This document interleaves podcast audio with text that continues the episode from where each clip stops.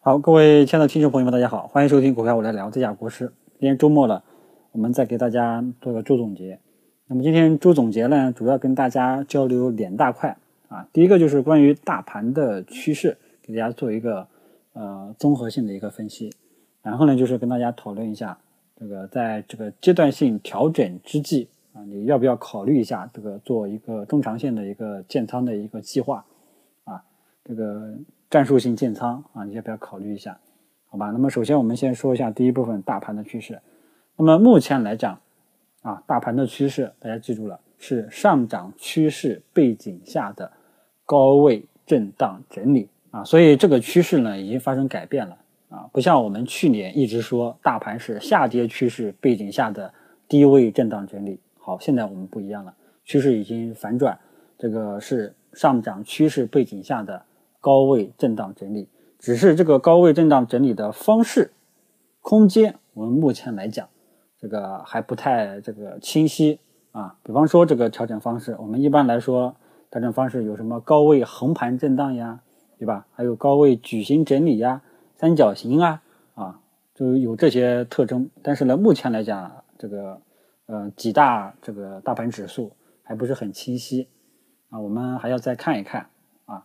调整方式是这一块，然后呢，这个调整方式呢，不管它怎么调整，大家记住了，调整空间啊，记住了，我能忍受的调整空间就是五周均线啊，所以我的观点就是，只要大盘啊，各个大盘指数，像这个中小板、创业板呀，还有沪这个上证指数呀，只要它调整空间不破五周均线啊，周线级别的五周均线啊，那么我认为上涨趋势都可以认为。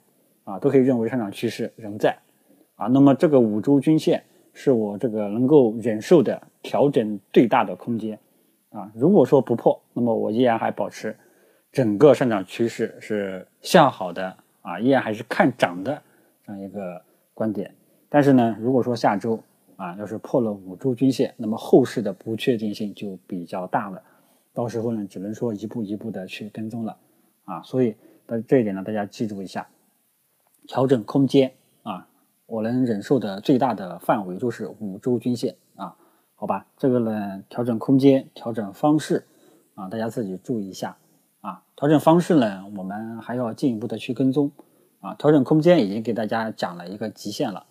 啊，短期的这个一个极限。调整的方式啊啊，我们后面呢这个看看吧，看看会不会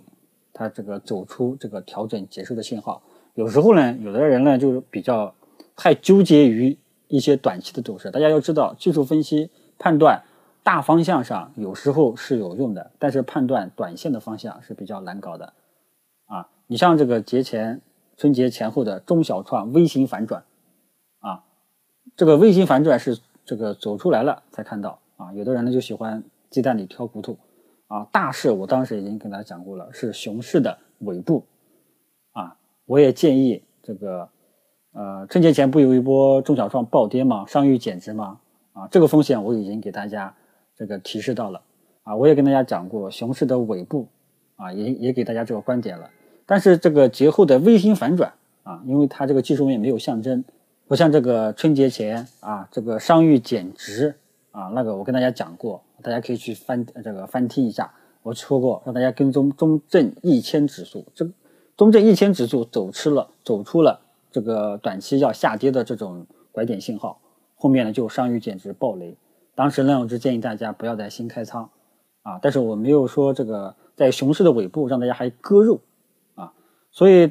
呃大家在判断市场趋势的时候，一定要先把保证好大方向上没有原则性错误，这个就 OK 了。短线走势是随机的，随机性比较大啊，所以我都跟他讲这个目前的调整方式呢。这个还不是很清晰，我没有看到一个很明显的一个调整方式。啊，后所以呢，后市我们再看一看会不会走出一个明显的一种调整方式。啊，或者说会不会走出调整结束的拐点信号。啊，这个呢也是这个到时候我们看盘面会不会走出。啊，如果说它突然间反转，突然间往上走了，那就是顺着盘面你去走就 OK 了，但是当前大方向上大家记住了是上涨趋势。只是上涨趋势背景下，这个短期开始高位震荡整理了，这个呢大家记住一下。所以关于大盘的这个调整方式啊，以及最大的调整空间，以及后续我们要跟踪的点啊，跟踪的点在哪里呢？就是要看会不会走出调整结束的这种拐点的技术面信号。如果走出了，就是大家加仓啊，这个被套的股票加仓的一个好时机啊。到时候呢，我们到时候再看好吧。然后这个是呃跟踪这个呃调整结束的信号，然后我们还要再说远一点。啊，就是要跟踪头部形态，啊，当前大盘涨到三千一，依然是有人看空的，啊，但是我的观点就是，它没有走出头部形态，你就不要过分的担心，啊，所以呃，忍回调的调整的最低极限是五周均线，啊，这个跟大家讲到了，然后后面上涨的空间有多少，我们不要过于的去猜什么四千点、五千点。啊什么高盛要看多中国股市还有百分之五十的上涨空间啊？不要，你这个没有必要。你只要记住，猜头部的话，只要没有明显的头部迹象，只要一些这个热门的代表性的一些题材板块没有头部迹象，一些这个优质的代表性的个股没有头部迹象，你就不要盲目的自己这个去瞎猜顶，好吧？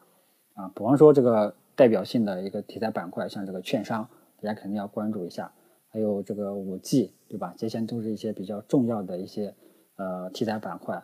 啊。还有像这个蓝筹白马里面的茅台啊、几大、美的、格力、这个五粮液，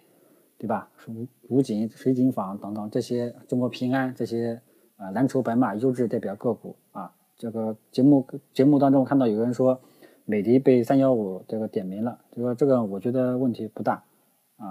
嗯，那个那么这样的话呢，就是第一部分。就跟大家讲完了啊，我就不再重复了啊。希望大家呢对当前大环境有一个清晰的认识啊。大环境是原则性问题啊，这个只要就是夫妻之间不出轨啊，就 OK 了，对吧？你出去这个呃大保健不要过分啊，没有伤到原则啊，这些都是一样的，好吧？然后就是跟大家说一下，讨论一下，就是要不要这个在大盘阶段性调整之际啊。你要不要考虑一下战术性建仓、中长线建、中长线思、中长线这个思路？因为大盘整个形势向好，依然还有人在里面做做短线、瞎捣鼓捣鼓。今天买了，哎呀没涨，卖掉了，然后过两天啪的一下子涨停，啊，依然在里面这个说的难听一点啊，希望大家呢不要误会，就像无头苍蝇在里面乱转，啊，这个打开始打游击战。啊，这个放一枪，那个放一枪，不管有没有这个打到猎物啊，不管是打到这个小苍蝇，还是打到一只老虎，大家都 就是没有一个确定性的这种东西出来。所以有这种状态的啊，有这种状态的了，这样的粉丝朋友们，就是希望你们考虑一下，你要不要考虑一下战术性建仓啊？因为我觉得当前这个时候，趁一些调整之际，是可以考虑战术性建仓的。啊但是呢，这个战术性建仓，并不是说我买了一只股票放着放着不动啊。嗯，从正规的机构投资理念出发，一般来讲，这个仓位肯定要分散投资啊。所以，首先呢，就是大家要问清楚自己有没有能力做这种战术性建仓，有没有能力做中长线持有几只股票，不要乱动啊。如果说你没有，那你就后面的内容就可以不用听了。如果说你想这个尝试一下，这个中长线策略的话呢，可以考虑一下啊。那么我的观点就是，还是跟以前一样，三三开啊，三三开。那么其中呢，就是呃，当然这个三三开大家可以适当性的灵活一下，因为每个人的风险承受能力不一样。如果说你风险承受能力比较好、比较强，你可以把比例适当的提高啊，把哪一块的比例呢，中小创。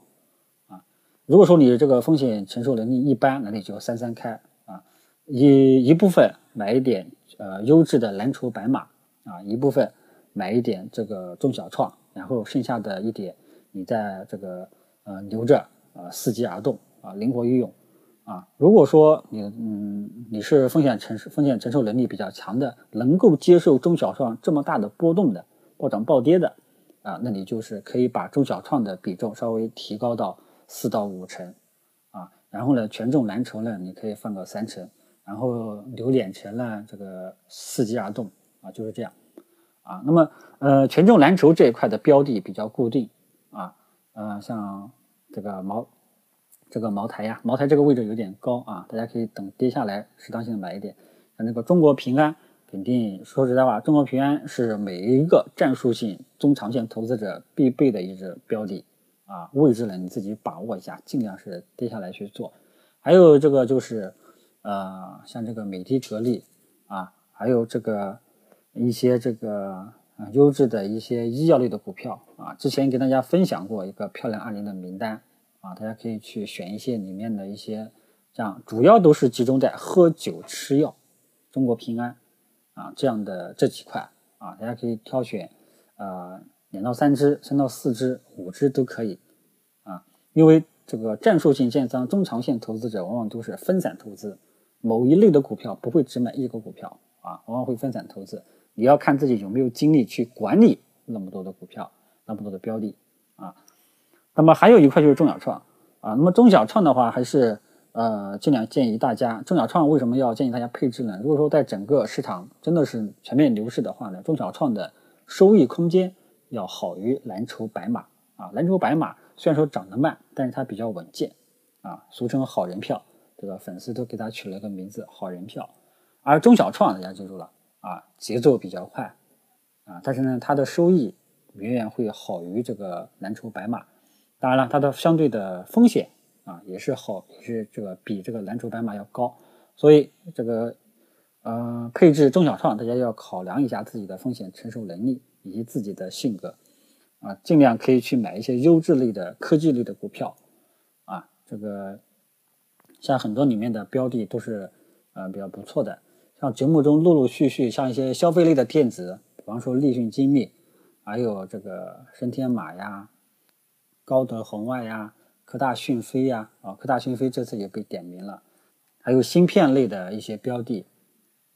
啊，五 G 里面的一些标的啊，之前呢分享过的一些名单都跟大家讲过，主要是科技类的板块为主，里面有一些比较好的优质性的标的。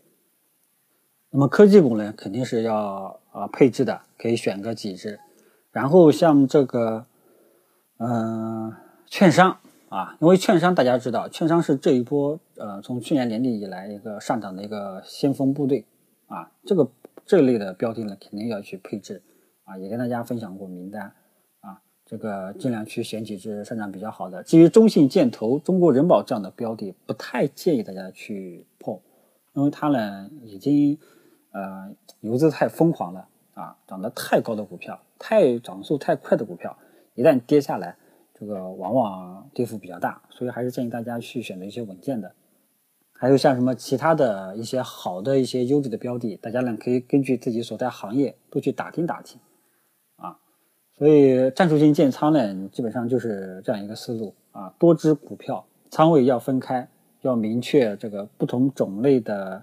股票的一个占比，而且你要问自己有没有这种中长线持仓的这种呃能力啊。如果说你觉得这种太复杂了，我就喜欢在里面捣鼓捣鼓做短线，追求那种快感，那你就去做短线，这就没有必要去听了啊？那如果说大家呢，如果说真的是想